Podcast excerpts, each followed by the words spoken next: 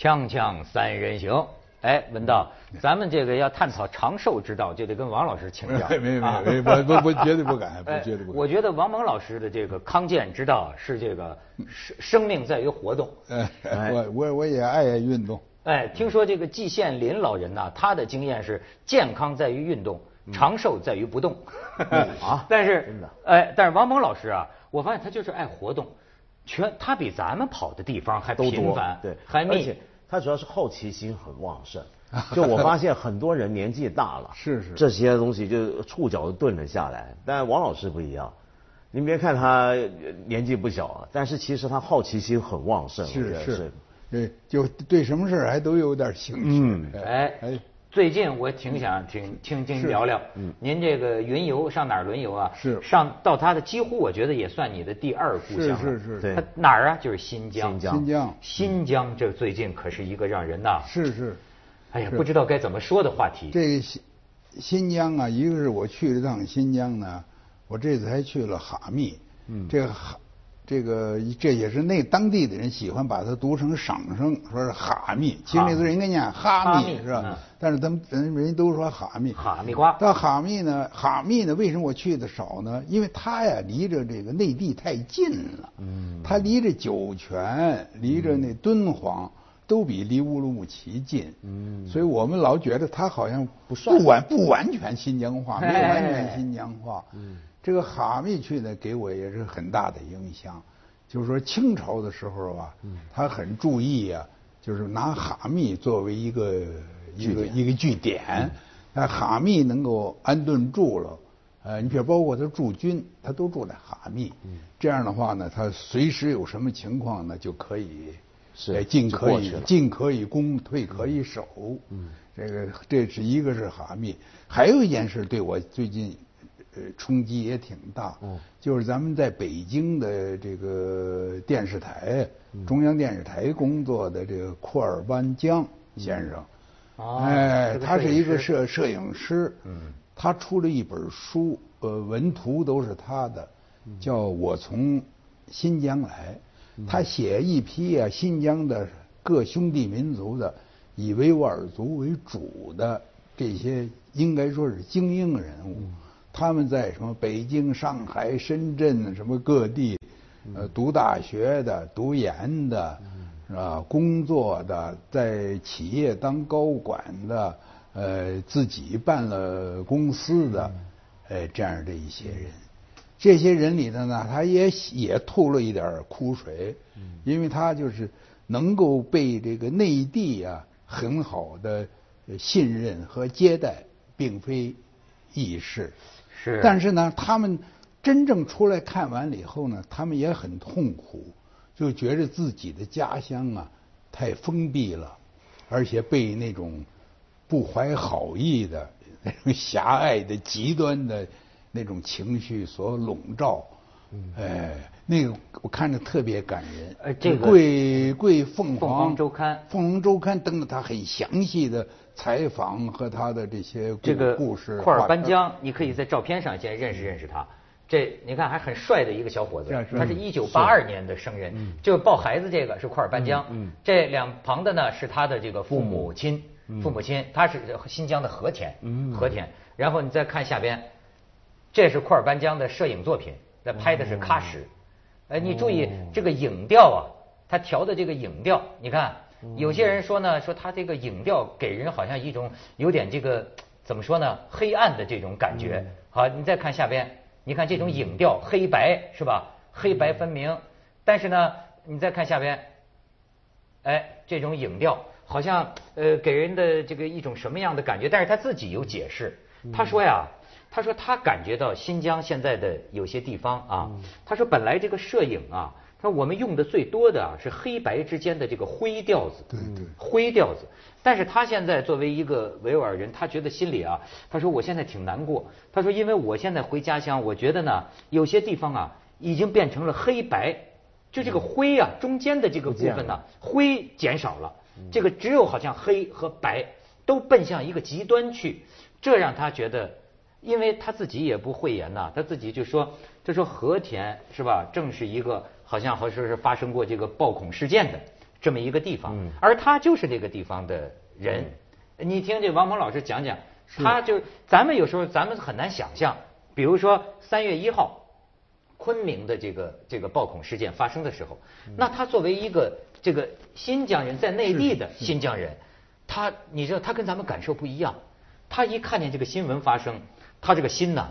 一下子就扑腾扑腾跳，他就觉着要又又是维吾尔族的什么人出了事儿了，大概是。对，他就心里心里一直在在担在担心，说这个是不是跟这个新疆有关？最后果然，他说啊，听说那些个暴徒啊穿着黑衣服，他说他当时心里就猜百分之七十的可能。和和田和田人，而且他说是和田人。是和田，对。他老婆孩子人都接到北京来了。嗯。他也他说都非常实在。他说他有今天吧，跟他爸爸的关系特别大。嗯，他爸爸是个玉石商人，特别讲信用的玉石商人，所以他经常跑内地的一些最大的一些城市，和一些这个比较大款们打交道。因为他有的那玉石是特别呃高贵啊，卖几百万这个这档次高的。对，呃，他说他爸爸从小就跟告诉他们，一定要走出和田，一定要知道这中国有多么大。说如果你光待在和田呢，你这个思想啊太狭隘。嗯，我觉得这个说的是有点有点关系。嗯，呃，他爸爸也是非常虔诚的穆斯林。嗯，但是他爸爸认为不能够把自己的就是思想情感呢都自个儿给求的，嗯，求的一个捆绑在呃捆捆绑的一个小地方。嗯，呃，所以我看他这个，我有一个什么很深切的感觉呢？嗯，就是。咱们整个的国家吧，已经这个三十多年了，三四十年了，可以说一直在急着奔这个现代化。嗯，呃，你要往更早了说，那从清末其实就已经在考讨论这个现代化的问题，什么中体西用啊，什么 这个这个呃船坚呃利炮啊，这个也在考虑。嗯，呃，这个现代化对于就是内地的汉族来说也并不容易。嗯，有跳河的，有这个这个，呃，有有互相之间斗得非常厉害的。那 么今天这个现代化的过程中呢，你要看他写的那那一批人，你会惊叹哦，原来这个新疆的维吾尔族里有这么先进的精英，是吧？有一个是杭州，那还是一个美女，她属于高管，在杭州的一个什么公公司里头已经。已经十几年了，而且年年受表扬，年年是是是先进人物，有的也在欧美啊，这，留过学、受过教育的。问题是这样的人呢，在新疆太少了。嗯。另外，他回过头来一写和田，和田也是一个非常好的地方啊。我我前几年也还去过，没也并不是说这个和田多么恐怖。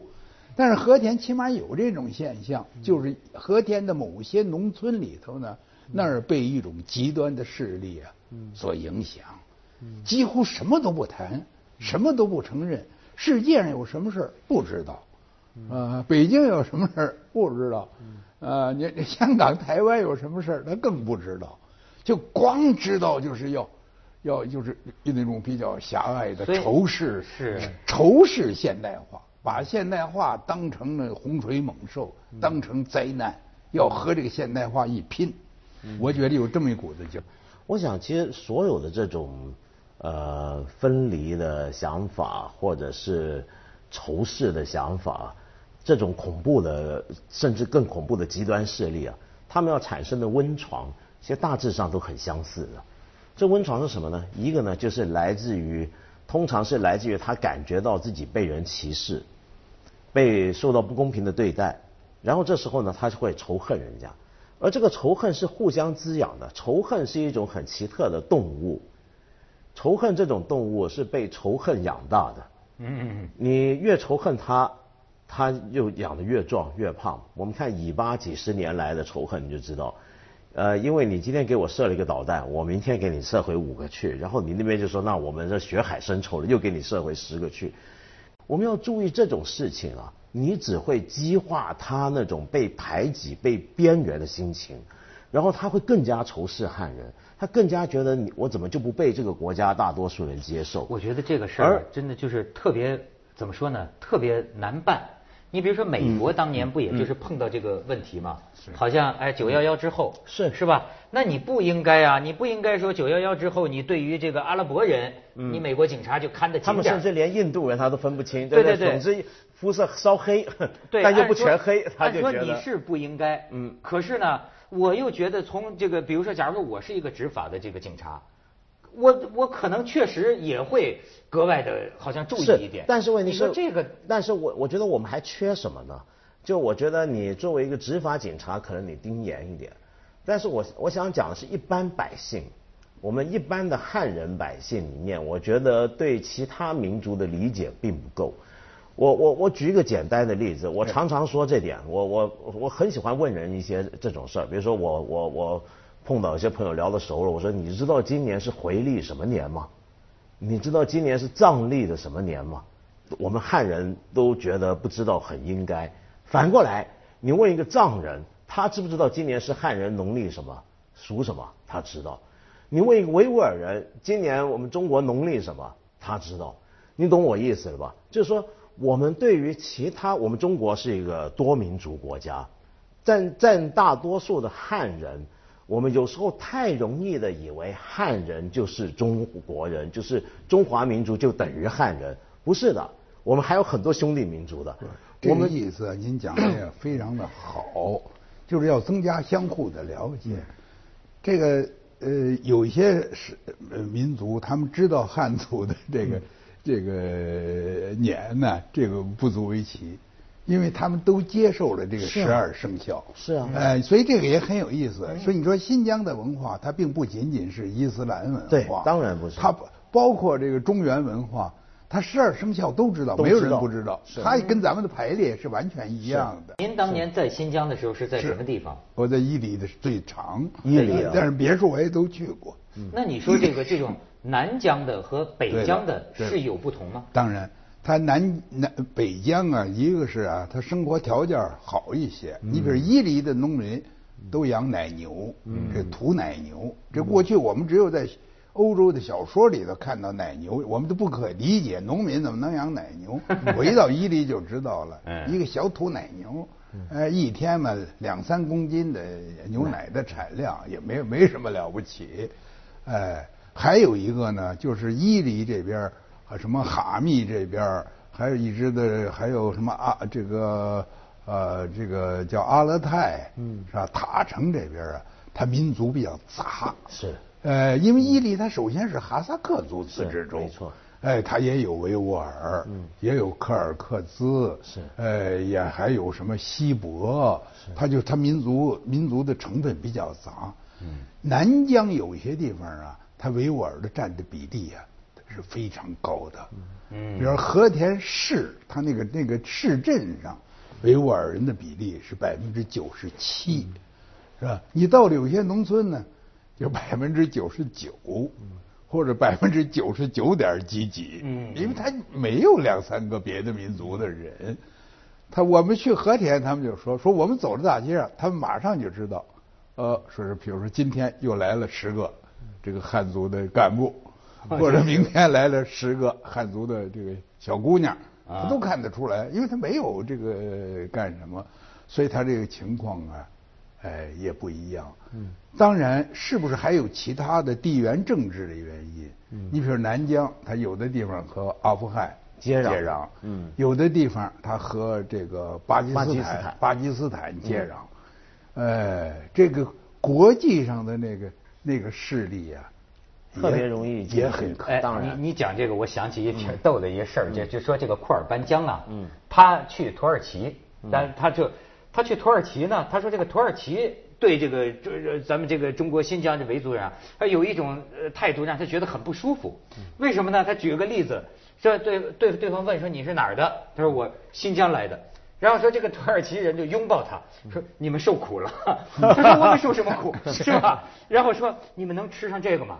然后，哎，说的他呢，这个自尊心都过不去。他说这东西我们在家里天天都吃，你们还觉得是什么好东西？就是他们对又对这咱这儿有一种什么样的想象，水深火热的想象。这个这个互相不对，互相不理解呀。对，我第一次去美国，一九八零年，赶上我碰到一批也是大陆第一批上美国留学的天津的小丫头们，这京油子喂嘴子，天津人说话特厉害。嗯，他们就跟这个台湾的同学吵起来了，因为那时候一九八零年嘛，台湾的同学对大陆的设想也是特水深火热。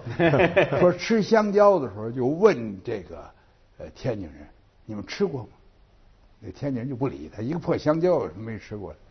说听说你们只能吃香蕉皮呀，香蕉瓤只能供干吃，这下子惹怒了咱们这天津小丫头了。天津小丫头那大荤大素的那个话，哇，倾泻而出，嗯把这台湾同学没从来没听过这么野的语言，小女孩说这么野的话，说剩的台湾同学气得那光哭了。这大陆的女生。取得了一次舌战的胜利，是靠这个大荤大您说这让我想起来，我好像还跟你说过，我二十年前我第一次到我河北我外公老家去，农村里头，那到那个农村，到村里头看一些乡亲，从来没见过面，那乡亲看了很亲热，哎呀，有一个远方来的一个亲戚来了，带着我田里头到处转，他们对我也是这样，比如说我还记得我一个姨妈，她指着田里的一头牛。我文道，你知道这是什么吗？对，你见过这没见过。所以他也有一种想象。对，他也就讲城里人不知道牛是什么玩意儿。现在咱们回头再说新疆啊。对。新疆最近还有一个事儿，我觉得也挺值得值得研究的，就是这个不断的发生这种恶性的暴恐案件呢。新疆有一批精英型的知识分子啊。嗯。特别难过，嗯嗯，而且他们写了很多文章，有的文章写的上纲上的也很高，说我们不能让是吧少数几个暴恐分子啊来绑架整个的维吾尔族，嗯，我们再不能够用用我们整个的民族来承担暴恐的责任了，嗯，哎，这个就是另外有的还引经据典了，就是说从历史上。新疆的诗人、新疆的学者，就一再劝诫大家，呃，不能够把这个宗教啊，呃，这加以歪曲，变成一个仇恨的种子，而应该是呃学习知识，扩大视野。你自己是一个有文化、有知识的人，你回过头来会更珍惜、更正确的珍惜你的信仰，等等，说了很多这样的话。我是觉得这个呀非常的好，我是可是可是我我担心什么？现在还有个问题啊，就是呃，因为像全世界各地啊这类恐怖分子或者恐怖主义、极端主义，它要是能够滋长，除了刚才我们说的互相的不了解、排斥，跟以及随着排斥互相排斥而来的仇恨，跟不断增长的仇恨之外，还有一点。就是它总是牵涉一个社会经济发展平不平等、公不公平的问题。你讲的好，对，就这个问题。对，所以我就说现代化是不是大家都在这车上 往现代化走？回来，对，有的赶上点儿了，有的赶老赶不上点儿，他急了。他他就他就很不高兴。你比如说，我我回想，我们光看巴勒斯坦啊，巴勒斯坦这个地方，它所有历来它能够成功的组织，最早是巴解，后来是哈马斯。那么，比如说后来包括埃及穆斯林兄弟会啊，他们的成长啊都很依赖什么？就是主张某种类似社会主义的公平制度。对。他比如说你们那些西方政权或者是某些民族，他们对我们不好，我们穷了，我们落后了，但是我给大家搞福利或怎么样，他总是背后用一种呃很平等的理念来撑起自己的组织跟自己的获得的支持。所以，你如果真的要消除这个问题，呃，你如果不真的做好这个发展的平等问题，很难办。你说这个太好，我还曾经就这个问题啊，我说这个要专门就请教一下王蒙老师。咱们先去一下广告，锵锵三人行，广告之后见。咱先不讲新疆，咱就讲在大陆其他地区也会经常有一些，比如说有些村民他就表达他的不满，但是你看他有些时候他表达不满的理由是什么呢？他就说的这个。我们的环境是被污染了啊，然后呢，我们自己生活很困难，但是呢，有一些人他不管是在这儿投资也好啊，在这儿或者是有一些既得利益者，他们富起来了，他们富起来了，但是好像我们觉得很不平等，他有这么一种不满，所以我就觉得是民族问题呢，还是说是不是新疆也会有一些这种经济发展机会上面的那个民族问题，有时候在这时候激化起来，肯定是这样。嗯，我跟你说呀，那个其实从全世界我们扩而大之啊，我 我这看法我不知道对不对啊，你现在呀，呃。美国呀，把这个恐怖分子吧，就是看成一种啊人渣，然后就是，然后用这个高压、高暴力的手段把他们消灭，就是反恐的要义。这个呢，我完全理解。你遇到已经有了这么一批这个人灭绝人性的恐怖分子，见人就杀，见人就反人类了，啊不，反人类了，你当然你得灭他。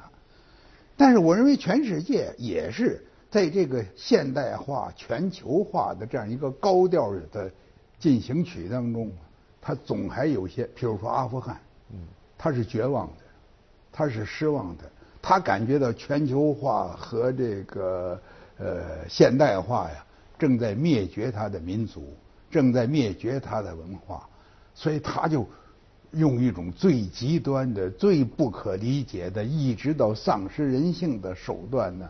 出现这么一批人了，他也不是整个阿富汗极端少数极端极端少数极端分子，他会出现这个，所以就是随着现在整个这个历史的节奏发展的节奏的加快呀，就越来越需要，就是各个民族咱们都得能搭到这个现代化这个。